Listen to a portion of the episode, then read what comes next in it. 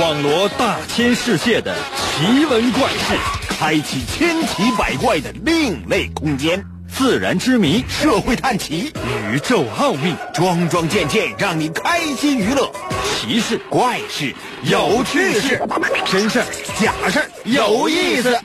天下之大，无奇不有，信与不信，全在你一念之间。信不信？有你。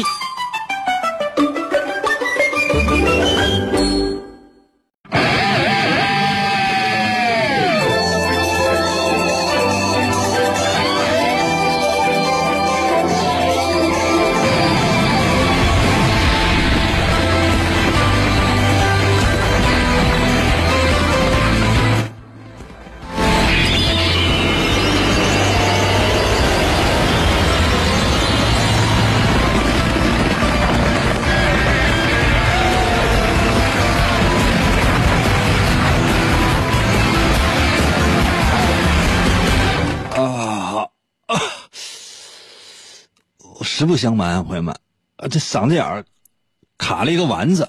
今天可能就是吃的实在太多了，现在感觉有的时候这话哈，说着说着都能喷出肉来。很久没有吃肉了，所以说今天可能是哎呀有点贪婪了。你要知道，朋友们，就是以我个人这个身份啊啊，我目前的这个月收入。那吃一顿肉，那肯定老香了。所以今天给人感觉像，个本来是想高喊一声变身，那发现实在不行，喊不出来，真的真的喊不出来。为什么？因为一旦假如说一喊，嗓子眼儿就这丸子，咔，一旦喷出来了，那里边那些东西就全出来了。这就不是像大家呢吐露我的心声了，是吐露我的晚餐了。所以呢，也希望呢，所有的听众朋友们能够理解。可能有些朋友说：“那不行，没变身不行。”你这样子行不行？要是中场休息的时候，我上洗手间给你单独变一个。嗯，不着急哈，来吧。神奇的信不信由你节目，每天晚上八点的准时约会。大家好，我是王银，又到了我们每周一次的测试环节。每到这个环节呢，我经常会给大家伙啊，就是说讲各种各样的一些在历史上发生的一些有趣的事儿，或者说纪念一些特别的人。那每次呢，我都不知道大家愿不愿意听，还是说希望我什么都不说，就上直接上来，咱就就是干出题。出完题之后呢，咱们直接就互动。那你说什么呢？咱就咱就干什么，好不好？如果大家愿意说，哎，上来就出题，那 OK 啊。我把主题说完之后，然后咱们直接出题。然后只要你在我微信平台上留言，我马上我给你读，怎么样？不行啊！刚才有些朋友说：“应该你个装个什么玩意儿？我们说什么你能听见吗？”你不能说了吗？让大家伙在我微信平台上给我发数字一就可以了，发数字一啊，然后就是我就直接出题。要说赢哥，我希望你能够那个讲讲啊，你想表达的中心思想是什么？哎，这也可以，我也可以讲啊。原因是什么？因为我是为你们服务的呀，我就是服务员，你们都是客人。等会儿节目结束的时候把账结一下。可能有些朋友说：“那我们也没给钱。”对，那没，那没给钱，天哪！你好意思过来提意见吗？没给钱，你好意思在我微信平台还给我提要求吗？呸！个破，太不要脸了吧！所以呢，我说什么你就听着，知道吗？我愿意怎样就怎样，懂吗？或者呢，你直接给我拍一万块钱，英哥，给你拍一万块钱啊！我说怎样就怎样，不要再给我废话了啊！给我到一边站着去。今天这个节目咳嗽就行了，朋友们，我愿意为你咳嗽一一个小时。来吧，测试环节非常简单，我出题，你来答。今天的主题是。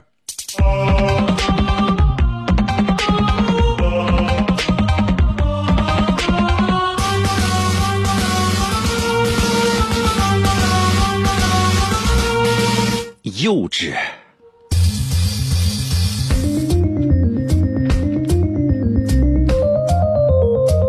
现在人有多幼稚？啊，有多幼稚？刷抖音就能看出来。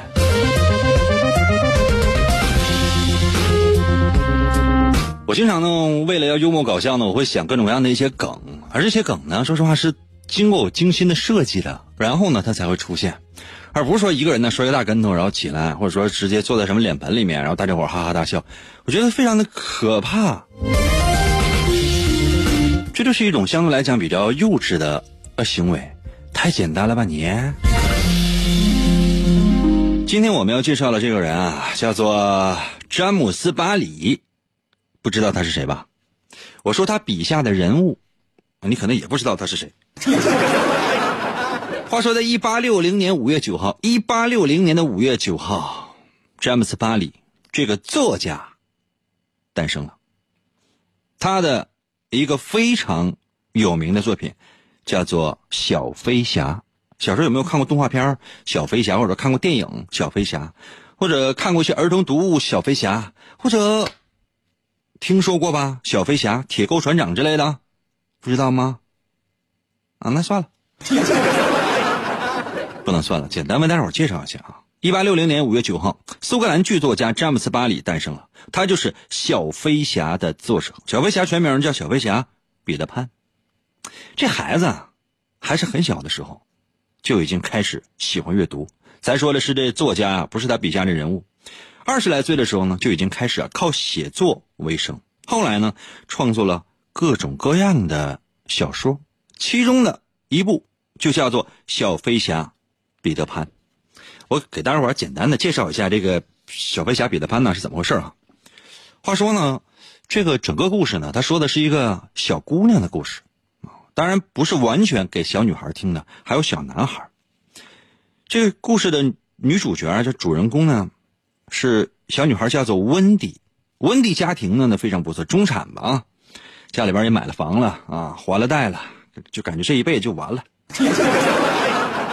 但是那个很多中产呢，他不知道啊，以为买房子是固定资产，不知道，其实呢，房地产如果说你经营得当，它是你的收入；而你经营不当，它将是你永久的支出。你每一次的买进，代表的是你要付更多的债。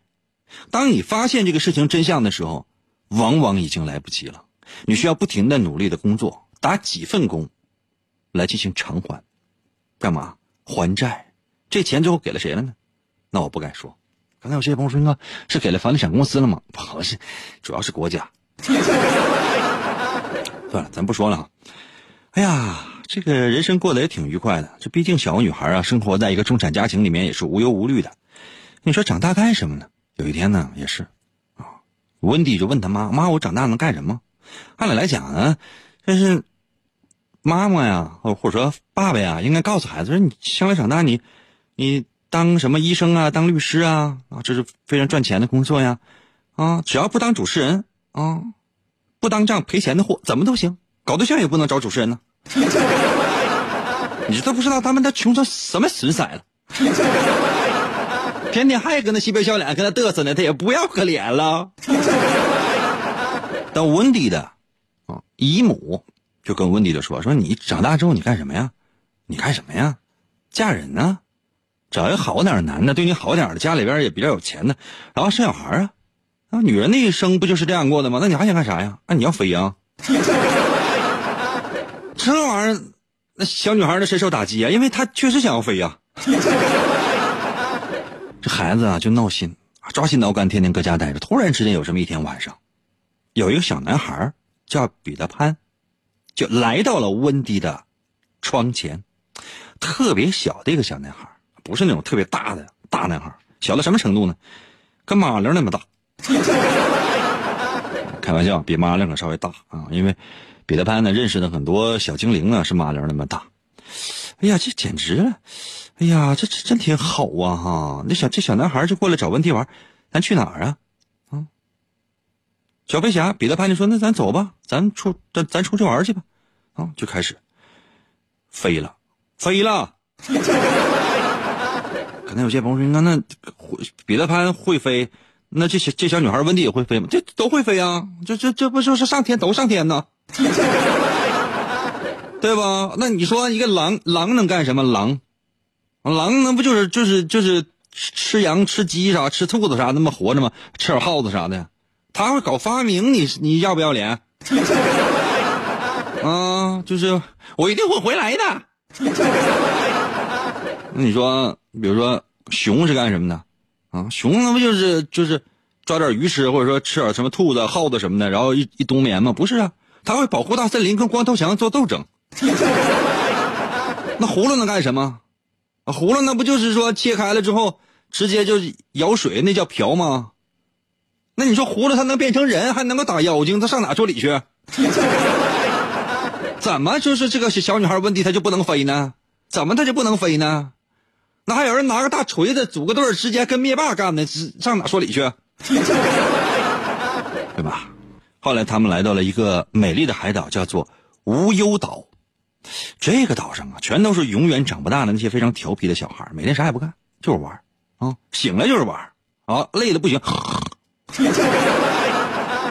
那你说这帮孩子为什么要找温蒂呢？因为听说温蒂啊特别擅长讲故事，就把这温蒂呢叫到岛上来给他们讲故事。哇，无忧岛真美丽啊！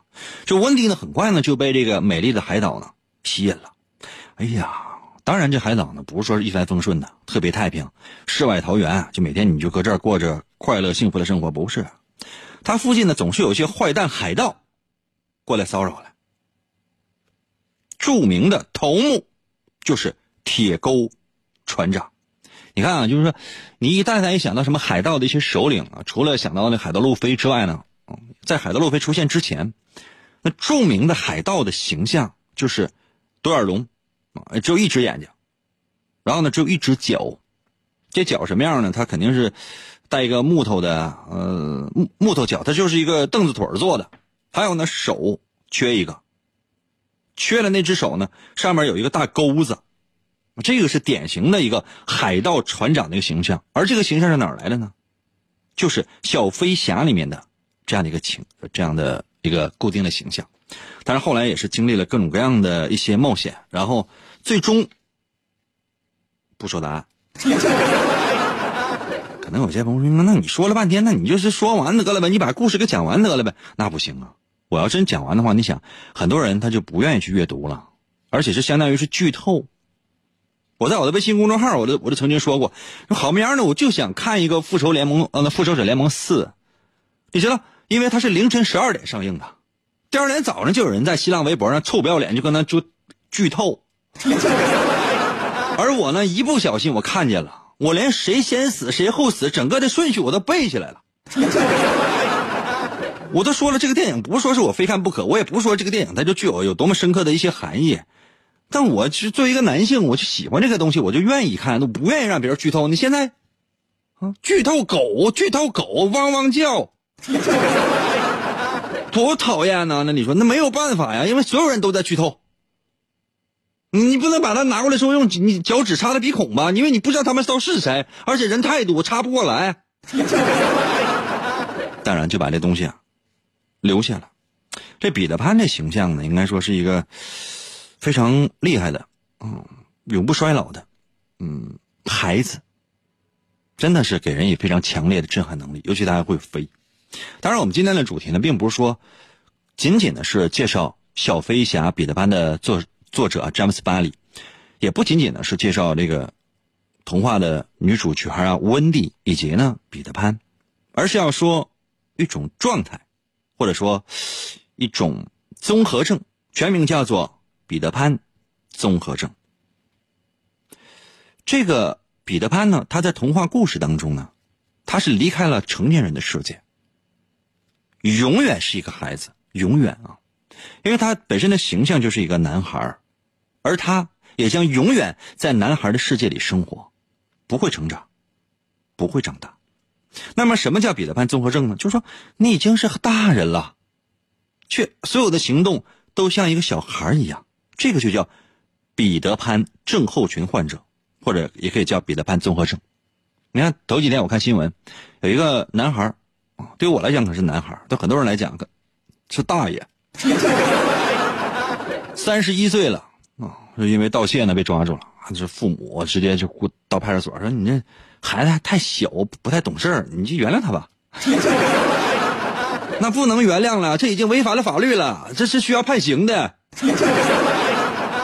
啊，这样的患者呢，通常呢，嗯，有什么样的一些弱点呢？比如说优柔寡断，缺乏呢自我保护意识，渴望呢被人接受，又害怕被别人拒绝，而且呢，这个行为啊跟年龄呢完全不相称，就是你根本不知道他在想的是什么。那经常愿意听的歌曲是什么呢？是我们一起学猫叫，一起汪汪汪汪汪。然后呢，发个抖音，我就觉得啊，卡哇伊，怎么这么可爱？我的么么哒。还有呢，就是拍照啊，经常给自己美颜，是美到都不像人了。充气娃娃那皮肤都没有他好，就给人感觉内心他有一种非常原始的冲动。就完全不一样，再再不就是就是也也是，把自己用各种各样的一些软件啊，就是 P 成了大长腿，没有啊，从肚脐眼往下，看起来得有两米，实际上只有十五厘米。真的，有的时候踩个滑轮嘎走，还以为就是个人形小汽车呢。就生生把自己啊 P 成一个就特别奇怪的一个异形，跟整个这个人类普通人类的形象完全不一样。就是这样，这都是这个具有彼得潘综合症的这样的一种症状。有彼得潘综合症的，无论是男的还是女的，大多数一生是碌碌无为。到最后呢，真正面对这个世界的时候，通常呢会采取各种各样的方式来麻痹自己，而没有办法挣脱幼稚的束缚。那么怎么办？怎么办呢？打他，打他肯定不行啊！总打他还会产生斯德哥尔摩综合症。那有些朋友说：“什么是斯德哥尔摩综合症？”这不是我们今天要探讨的。啊，经常收听我们的节目，我不定哪天我抽冷子我就说了，明白了吗？所以这样的人，有的时候在谈恋爱，如果真是找到一个相同的，也是具有彼得潘综合症的啊，这样的男男女女，要是真是在一起的话，你会发现。两个人在一起真是非常的可爱，然后直接在手机直播就可以了，你就觉得啊，怎么怎么这么怎么这么美这么可爱，哇！其实两个人都七十多了，啊，心里不成熟。其实我有时候心里也有一些不成熟，为什么？因为我总愿意把一些美好的东西传递给大家，或者说一些正能量的东西传递给大家。实际上，世界是这样的吗？你真以为说不传就是只传递正能量，这个世界上就没有负能量了吗？不是的。我的观点一贯就是，无论是正能量还是负能量，你都要说。而且世界上压根就没有什么负能量，更没有什么正能量。就是谁提出来的这些东西，我都觉得特别的奇葩。没有这些东西，事情就是这样。所有的事情都可以分为正反两面，就跟黑白阴阳是一样的。它们是一个统一的有机体，它是一个整体。你在太阳底下。你放心，无论你再明亮，下面一定有影子。光明越刺眼，那影子越黑暗。所以呢，那些专门传递正能量的人，你放心，在他的背后很恐惧。那些专门传递负能量的人呢，很有可能在内心也有属于自己的正能量。所以，当你面对有人在想要拍着你的肩膀说要给你传递正能量的时候，你要离他远一点，因为这样的人很有可能要给你洗脑。哦，如果不是有特别伟大的目的，他一定是干传销的。这样小心吧。我们今天的主题已经为大家讲完了，两个字：幼稚。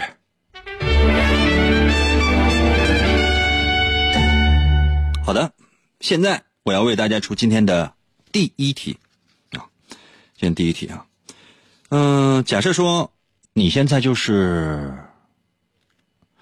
我不知道大伙有没有看过，小时候有有没有看过一动画片啊？叫《蓝精灵》，有没有看过《蓝精灵》？蓝精灵在那山的那边，海的那边，有有一个哥哥屋。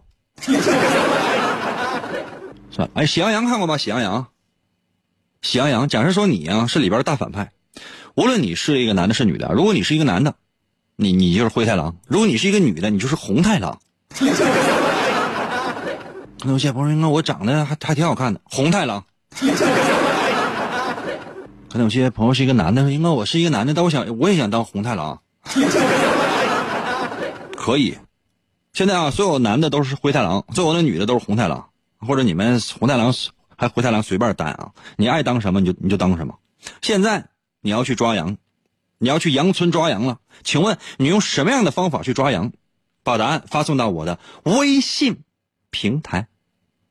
再说一遍啊，所有人，男的是灰太狼，女的是红太狼。你们要去羊村去抓羊，请问你用什么样的方法能够把羊都抓出来？把答案发送到我的微信平台。如何来寻找我的微信？方法非常的简单，拿着手机打开微信，搜我的微信名两个字“淫威”，就这两个字“淫威”。王淫的淫会写吗？《三国演义》的演去掉左边三点水，剩下的右半边那个字就念淫。唐寅唐伯虎的寅。快点呗，我要回家了。第二字是微双流的那个微，微笑的微，就搜这两个字淫威，就这两个字啊，淫威，找到没？是不是显示该用户不存在？下面有搜一搜淫威小程序、公众号、文章、朋友圈和表情等等，点击进入。第一个就是速度快吧，速度快吧，休息一下，我马上回来。严哥，快到我的收音机里来！去去去去去，来嘛来嘛来嘛！信不信由你，妙趣儿挡不住。广告过后，欢迎继续收听。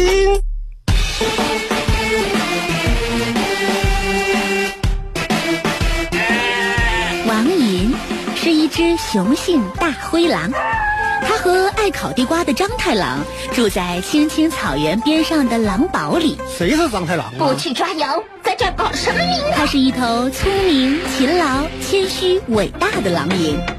他平时在家总爱钻研各种捉弄人类的办法。我的新发明。他一有机会就会出现在收音机中，心中永远想着如何忽悠人类。哎，不信的，那你就等。虽然每次他都会获得最后的胜利，不过他并不满足。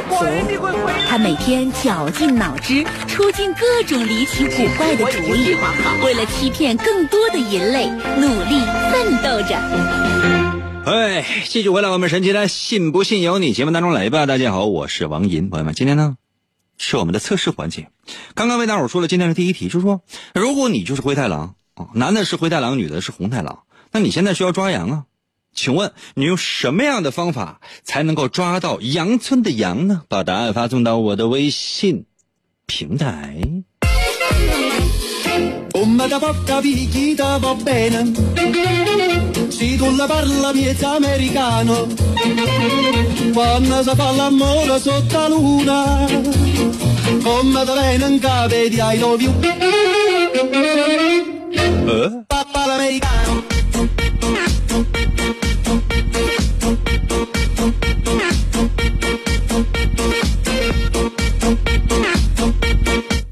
嘉鹏在我的微信留言说：“我拿钱买。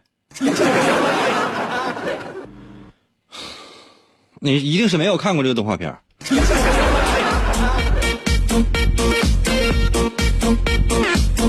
福克斯到了微信留言说：“我要把青青草原变成大火炉，这样所有的羊就都熟了，你家也烧没了。”S O N 到了微信留言说：“那青草陷阱走一波，然后逮完这群羊崽子，我吃着吃着我就掉下去。”啊，自一边吃一边自杀呀！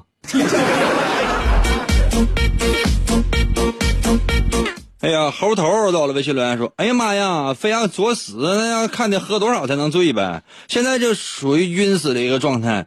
现在要回复你的话题，要是我是灰太狼，我就把那个羊都灌醉之后，我就可嘿嘿嘿。你是那个狼，你是要吃羊，不是要对羊做那样的事情。”乌卡在我的微信留言说：“我要把美羊羊抓住，其他的羊就都来了。”对啊，好像只有一头母羊哎。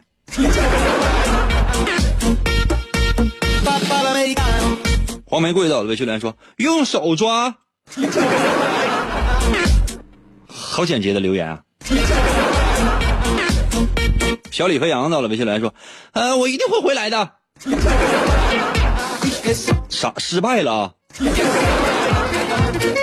哎呀，来来到了微信留言说，我直接一个核弹送过去，把羊就都给炸死了。我的天啊！你买不起吧？Se tu la parla miezza americano 羞羞到了微信留言说：“我会小心点，我抓了就弄死。Ma da lei non cabe ”蔷薇到了微信留言说：“孜然和辣椒面儿。点菜呢，哥。”右先生到了微信留言说：“这导弹、洲际导弹、原子弹、氢弹你知道你家就住在那个羊村的旁边啊？你这一下的话，你家也都崩平了，你是要干啥呀？你那玩意儿你炸羊的话，那还能吃到羊肉吗？那羊它不都崩的都都崩成渣了。申慧到了微信留言说：“我寻思让灰太狼去呗，对我搁家等着。”申慧这一看就是个女的，那你有没有想过呀？灰太狼在《喜羊羊与灰太狼》这部动画片里面，不知道演了多少，演了多多少集不知道多少年，说实话我也统计不了。他一次羊他都没抓住过呀，你就不想自己试试吗？bene 肖兵到了微信留言说：“我要飞过去抓羊。你是灰太狼，你不是彼得潘。布丁到了微信留言说：“那什么，我要 cosplay 成群可爱的美丽的羊外婆。”小红帽我看的太多了，能不能进入我的角色啊？哎呀，叔叔我的微信留言说：“叫狼群呢，人多势众呗，就大家伙一起干呗。你抓这一只羊，说实话还不够分的呢。”哇，一个撇嘴表情到了微信留言说。我来自水井里边的氰化钠，喝水全死。哦啊，自来水井里边下氰化钠。哦，这个这个很损的。那大家也都知道，氰化钠它是白色的粉末啊，呃，特别容易溶解，啊，可能会有苦杏仁味儿。吸入或者说微量食用，哪怕是皮肤接触，都容易致人于死亡。这是很绝呀、可回头到了微信留言说：“哎，太饿了，我先把红太狼吃了，行吗？” 这辈子没对象。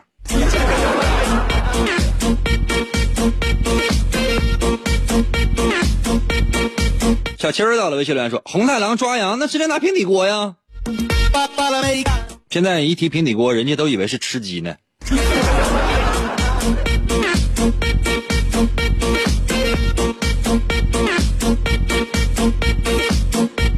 这样啊，休息一下，我马上回来，行吗？然后我马上回来之后，我公布答案。人总是要有梦想的，万一实现了呢？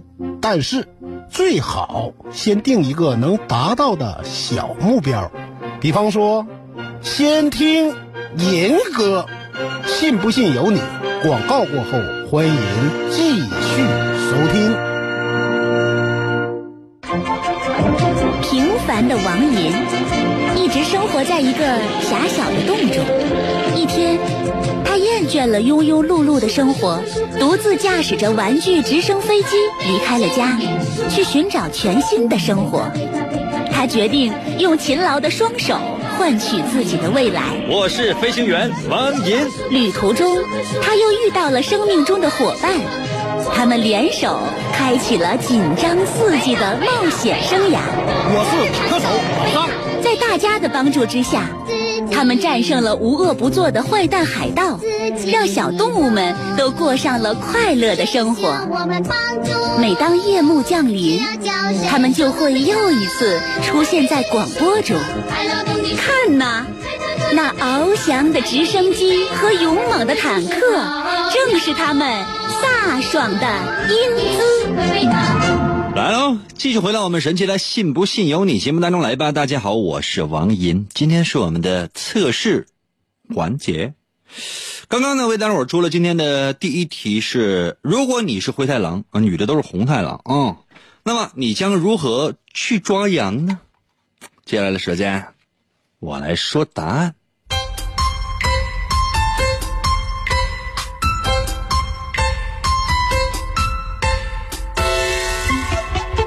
我们今天的主题是什么？幼稚。这道题测试的就是你的幼稚程度。很多人呢选择都是暴力手段，什么原子弹呢，什么氢弹呢，核弹呢什么的。你那不是去吃羊去，真的，你要把地球炸毁，这简直了。但凡是用暴力的手段，呃，用破坏性的手段去，甚至用毁灭的手段去这个吃羊的，比如说你要把羊村呐，什么用暴力的手段，什么就是砸开呀之类的，就是，反正呢手手段比较剧烈的哈。这样的人呢，最幼稚，就是无论你是呃这个男男性还是女性，在身体里面，在思想里面呢，都有一种。大男子主义或者大女子主义，就给人感觉怎么的？啊，你瞅啥？表面上都看起来都是跟都跟大人是一样的，就都都特别特别成熟，甚至有些非常社会的那种感觉，但实际上内心非常的幼稚，是所有人里边最幼稚的。明白吗？如果呢是想要去。啊，寻找啊，这个各种各样的一些漏洞啊，比如说包括挖地道之类的，或者撬门压锁呀，不是用特别暴力的手段去进入的。这样的人呢，也是成长型的。虽然说内心呢也幼稚，但肯定呢是在慢慢的成长的，慢慢已经开始明白了，呃，在人生的这条道路上做很多事情是要靠方法的。如果呢是选择用比较奇怪的一些手段啊，各种各样的一些高科技的手段呢，或者说是一些阴损毒大坏的手段呢，去要把这个羊啊熏出来啊，或者用或者说是潜入进去啊，这说明呢，这样这样的人呢，通常是比较凭感觉走的，比较感性的，不太愿意用理性的方式去思考问题，幼稚的程度。也相当高。如果你是选择什么呢？就是说卧底，嗯，无论是自己啊去进入到杨村当卧底，或者说是直接派人呢去当卧底，或者说用一些呃阴谋手段，用人际关系的方式，用羊与羊，狼与羊，呃，羊羊羊与狼，天太。太太绕了，这样的一些方式啊，去潜入啊，啊卧底啊，总总之呢，就给人感觉一种无间道的感觉。这样的人他可能就不算太幼稚，是相对来讲比较成熟的。也就是说，能够把控人性，或者说比较了解人性，这样人比较成熟，而且在情场上都是浪子中的高手。你身边人有选择什么卧底之类的这样的答案吗？如果有的话，就离这样人远点，因为老奸巨猾。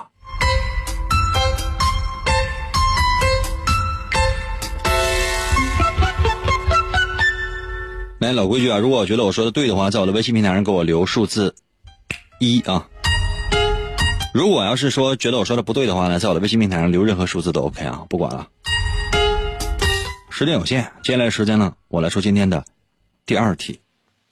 第二题是比较简单的哈，现在所有正在收听我们节目的朋友们啊，所有正在收听我们节目的朋友们，嗯，免费可以去一次游乐园，免费可以去一次游乐园，但是因为是免费的，所以呢，你只能玩一个项目，你只能玩一个项目，你会玩什么？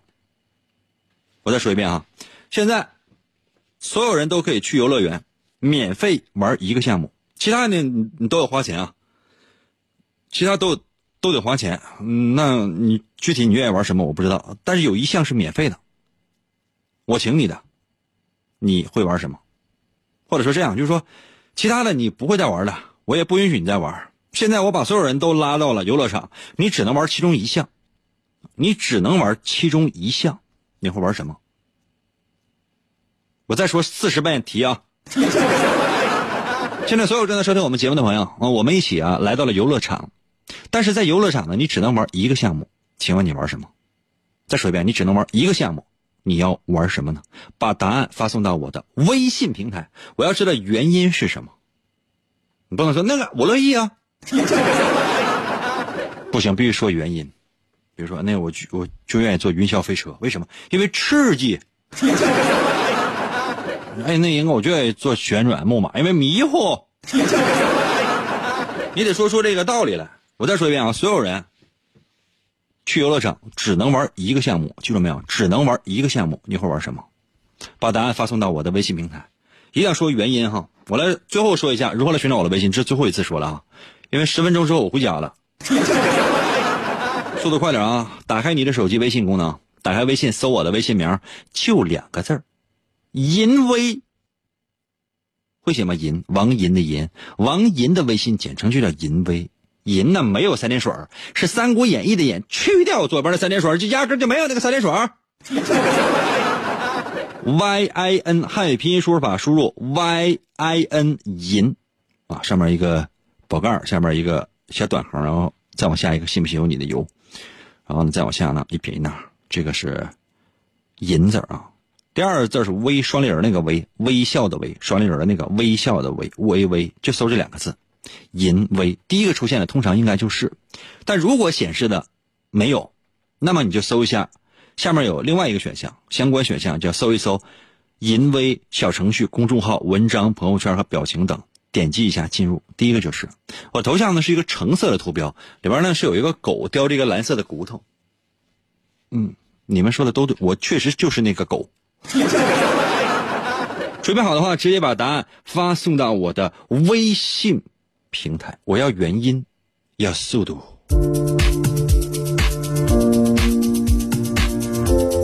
最后十分钟啊，不玩我就走了。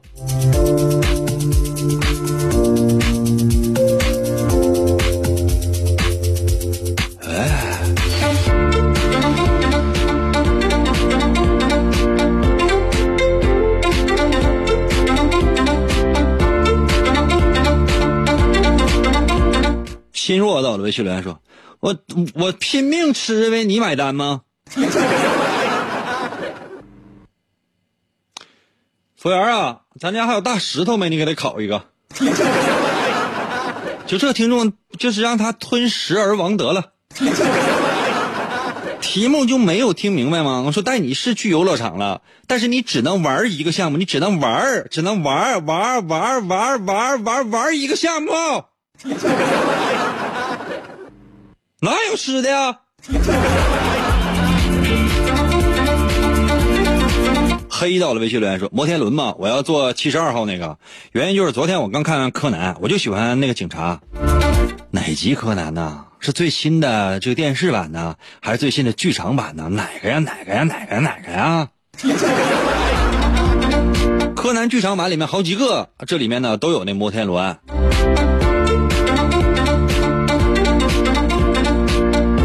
员外到了微信留言说：有没有吃的？我就想吃。”你们都是什么人呢？糖糖到了微信留言说：“过山车吧，就是没玩过，尝试一下新花样呗。为什么呀？为什么想玩过山车呀？就从高处往下冲，就就那种刺激的感觉啊。”逗号到了微信留言说：“我想玩激流勇进，不穿雨衣的，因为我想湿身。”朋友们，我特别强调一下，因为广播这个东西吧，说出来之后，很多听众他不知道怎么回事。这个湿是。三点水的那个湿啊，就是潮湿的湿，啊，不是丢失的失。广播你看叫王银，有的时候就得解释一下。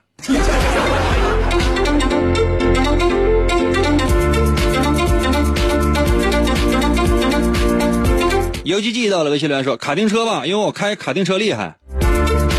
那都那么厉害了，还玩啥呀？你不想试点新的吗？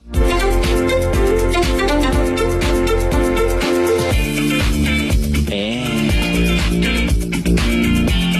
速度啊，速度啊，速度啊！大力出奇迹到了，微信来说卡丁车吧，因为不吓人。卡丁车呢，你开快了，这玩意儿也挺吓人的呀。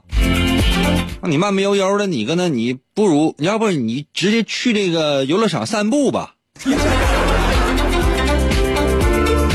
扯那些到了，微信来说玩碰碰车，因为花钱难买我乐意啊。这个理由是很充分的。O.G. 到了，微信留言说：“我想玩那个卖票的，因为因为就他有钱。那你为啥不试试玩游乐园的园长呢？钱最后不都得给他吗？他兜里边的没有钱，要不然的话，你就直接找一个角落，你玩自己呗。起码你兜里还应该有个票钱吧。布丁到了微信留言说：“我玩旋转木马吧，因为小时候没有玩过，太可怜了。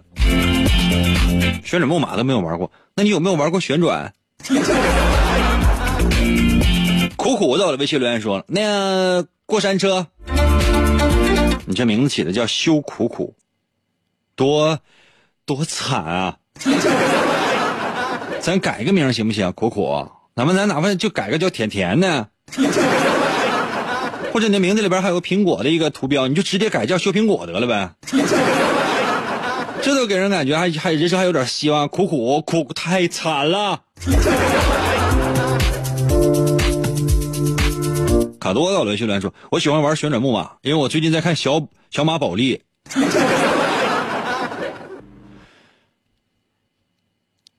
内心可能很成熟，但外表给人感觉你怎么那么幼稚？天哪！竟然看小马宝莉！我的天哪！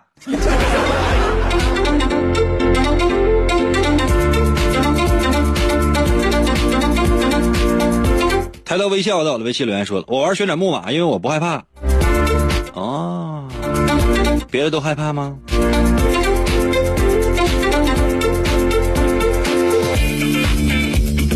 咦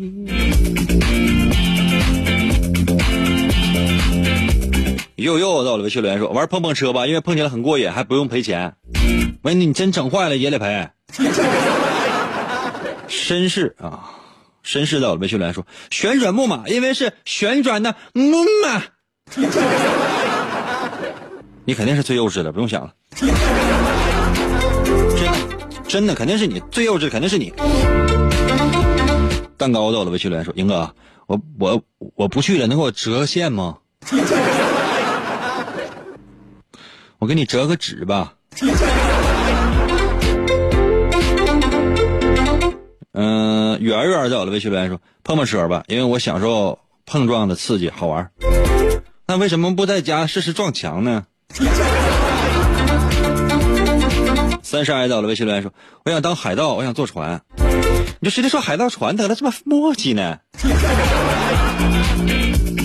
吴杰到了微信留言说：“我在天津，我想玩天津之眼，有俯视的感觉。周八快给我买票呗！回沈阳嘛，回沈阳我把你吊在哪个高楼上，我也让你有俯视的感觉。”A R C H 到了微信留言说：“，你好，英哥，我想玩激流勇进，我喜欢坐着船冲下来的感觉，我就还喜欢水上运动。那自己搁家把坐便刨漏呗。”超到了，微信留言说：“我想玩大摆锤。”哦，大摆锤哦，哇，这个可是真是很刺激，这是类似于像海盗船那种啊，类似于海盗船，但比海盗船呢，甚至还要再刺激一点，因为它大摆锤，你想这很像大宝剑，大摆锤，哇，我不行，我玩不了，就是我我很我我我现在我这个我。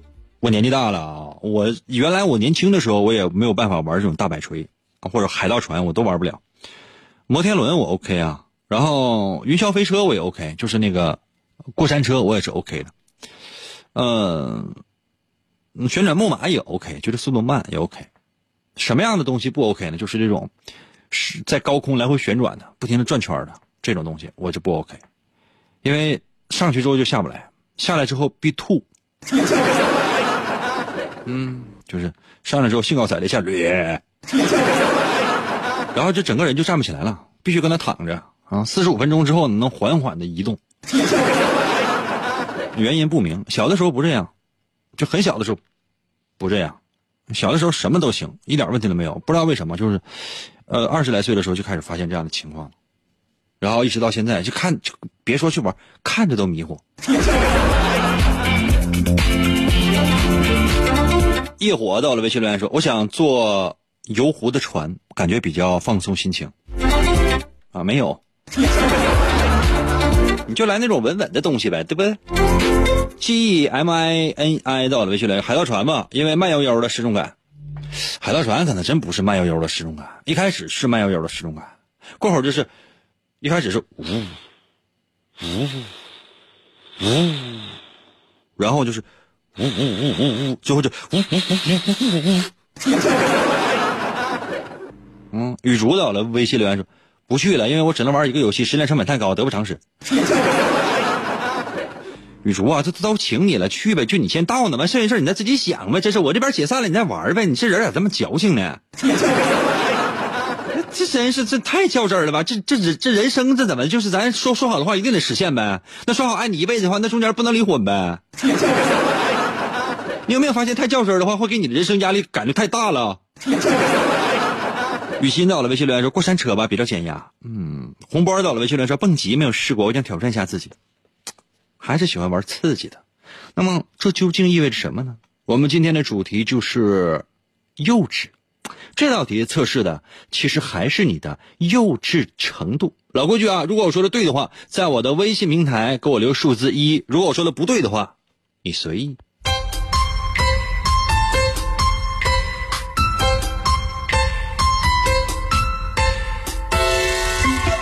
但凡想玩最刺激类的游戏哈。最刺激类的游戏，什么样的最刺激类的？就是那个云霄飞车，或者说是过山车，或者说是那种激流勇进，这都是比较刺激的。或者说那个大摆锤，或者是那种蹦极，或者是那种就是从空中突然之间下降、突降那种，叫什么名字我记得不是特别清楚。总之就是特别刺激那种。这样的人的幼稚程度呢是，呃，不幼稚。为什么？因为一直你都渴望能够独立。那什么时候开始能够独立，或者说什么时候开始成熟呢？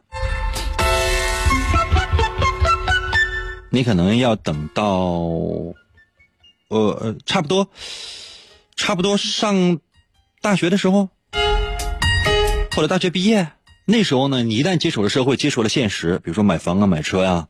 需要生孩子啊，需要送孩子啊，需要为未来考虑，需要打算呢。你要是自己创业啊，还是说打工啊？